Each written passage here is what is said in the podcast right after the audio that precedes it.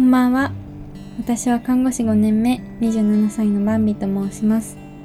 命が始まったり助かったり終わったりしていく病院という場所で働く中で自分のお父さんや大切な人に知ってほしいと思ったことがたくさんあります。この番組ではそんなお話をすることで皆さんの生活に少しでも役立つことがあればいいなと思い配信していきます。他にも日々様々なことに挑戦する中で感じたことを曜日ごとにテーマを決めてお話ししていくので聞いていただけると嬉しいです。いや皆さんこんばんは。ついに1月4日クリスマスが終わってあっという間に年末年始が終わっていきますね。まだお休みの方もいるかもしれませんがお仕事が今日からという方も多いのではないでしょうか。お疲れ様です。あの年末ね忙しくて年末年始ゆっくりしてでも今年はちょっとお休みも短いかもしれないのでいきなりまた元のペースに戻るの難しいと思うので無理せずゆっくりやっていきましょう。ゆっくり休みながらね。はい。というわけで今日は医療看護のテーマなんですけどちょっとお正月に関連した話題かなと思います。素晴らしい動画を発見しました。発見しましたというよりこのお父さんに送るラジオのおかげで紹介してもらいました、えー、それは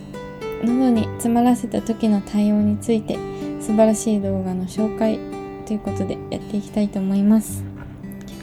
えっ、ー、と喉に詰まるといえばお正月といえばお餅ですね。でお餅詰まるって詰まった。高齢の方が詰まらせて搬送された。亡くなったっていうニュース聞きますけどもし自分のご家族が詰まらせたらどうするかとか私はあんまり考えたことがなかったです。なのでこの動画を見てすごい感動しました。あ考えられてなかったなっていうのともしそうなった時こういうことが起きるのかっていう想像とじゃあイメトレしておこうっていうねことです。私がちょっと前にこのお父さんに送るラジオでえーあれですね倒れた方に遭遇したみたいなお話をした時にスタイフ仲間のミスリンさんがコメントでレスキューハウスというチャンネルを YouTube チャンネルを知ってますか？これを見て私はいつもイメトレしてますっていうふうに教えてくれたんですよでちょっとなかなか見れてなかったんですけど今日たまたまあそうだあれ見ようと思って見たらもうハマって3本一気に見ちゃいましたどういうチャンネルかというと、チャンネル自体についてまた明日のおすすめで話そうと思うんで、今日は動画についてお話ししますね。えっと、まあ、この素晴らしい動画で言ってくれてるんですけどそれをちょっとあのー、私のラジオを聴いてくれてる方にこの動画で言われてることをもとに伝えてみたいと思います。でもこの動画を見ていただければ一発で済むしこっちを見て方が全然断然いいので見てくれる方はもうここからは聞かなくて大丈夫です。リンク貼っておくので。えっ、ー、とこのね動画を見て知らなかったんですけど喉詰めって言うんですね。あの詰まっちゃうで息が苦しくなっちゃうこと。私知らなかったです。喉詰めの対応についてね。あとそそれに関した知識もお話しされています。まずどんなもので喉詰めが起こりやすいでしょうかっていう問題でまあお餅じゃないですか。でもそれ以外にもあるんですよって言って意外だったのがイカとか。こんにゃくこんにゃくはねこんにゃくゼリーで詰まったみたいな私が子供の頃よく聞いたんでありそうだなと思うんですけどあと魚の骨。あれね細いからそんな喉が詰まるほどではなさそうですけどなんかあるんでしょうね。骨が刺さって血が出るのか喉が腫れちゃうのかわかんないですけどまあ骨刺さると痛いですからね。あとはりんごも意外と詰まりやすかったりクッキーとかも詰まりやすいらしいです。でね高齢者だけじゃなくて赤ちゃんお子さんも多いですよっていうのね。ああそれ確かになーと思いました。おもちゃを飲み込んじゃうこととかもありますからね。で、えっと、喉を詰まこれ詰まってやばいっていう一気にわかるサインがあるそうで。私もこれちょっと聞いたことあったんですけどチョークサインって言ってこう今日のあの何て言うんだアイコンじゃなくてサムネの画像イラスト屋さんから頂いた画像にするんですけどこの画像このイラストのように手を喉に両手であーって当ててるのがチョークサインっていうらしいです。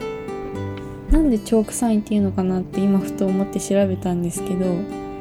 あの黒板のチョークの方かなと思ったんですけどそれと関係あるかがわかんないですけどその由来はチョークが息を詰まらせること呼吸ができなくなるようなことっていう意味らしいですね。英語の単語自体がそうみたいですね。そういえばチョーカーって言いますね。喉につけるやつ。私は持ってないんですけど。でまあそれがチョークサイン息が詰まってるサインって意味ですね。なんでこのポーズの人見たらもう救命処置しなきゃいけないっていうことですね。でそれでちょっと時間が経つとチアノーゼって言ってあの酸素がそこに行き渡ってないよっていう状態。どういう状態かというと普通の皮膚の色から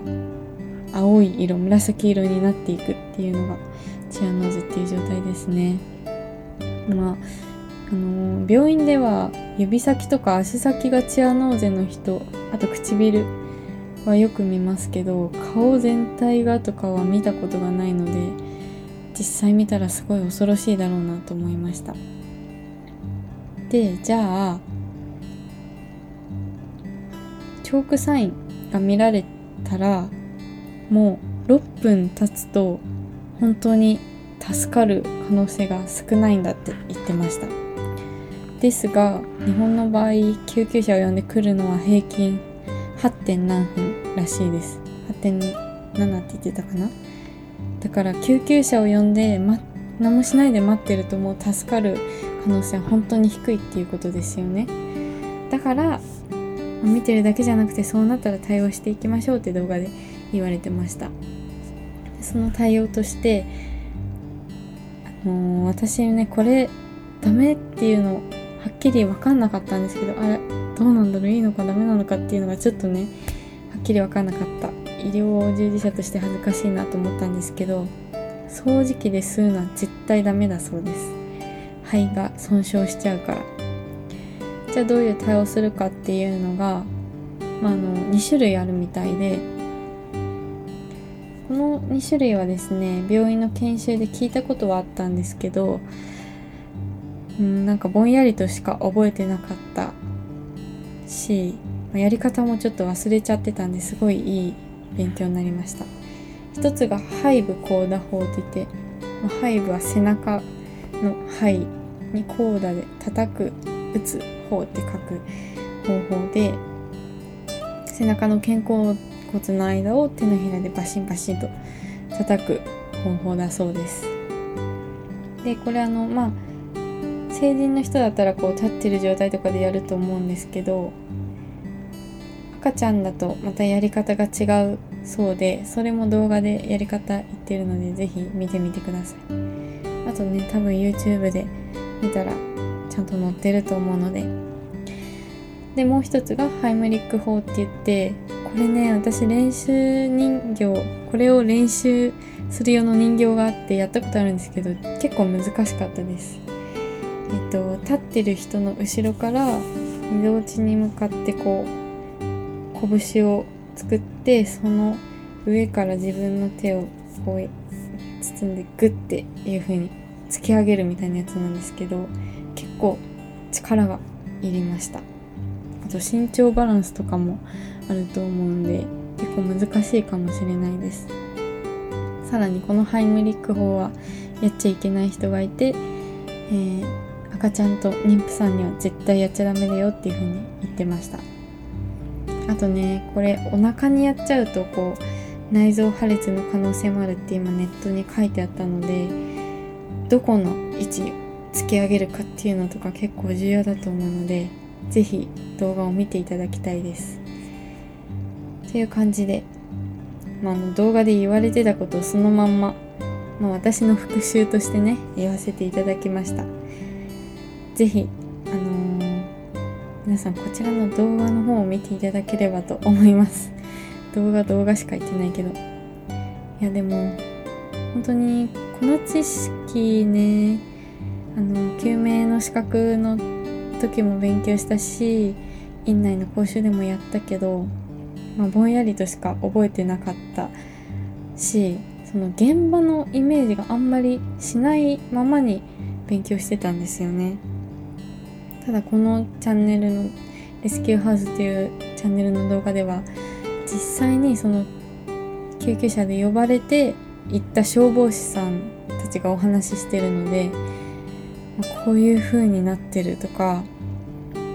こうこんなことは絶対しちゃダメとかすごい説得力説得力があるんですよね。なのでね私もこのチャンネルの動画を毎日見ていろんなイメトレしていきたいなと思いました。それでは最後まで聞いてくれてありがとうございました。明日もあなたにとって素敵な一日となりますように。おやすみなさい。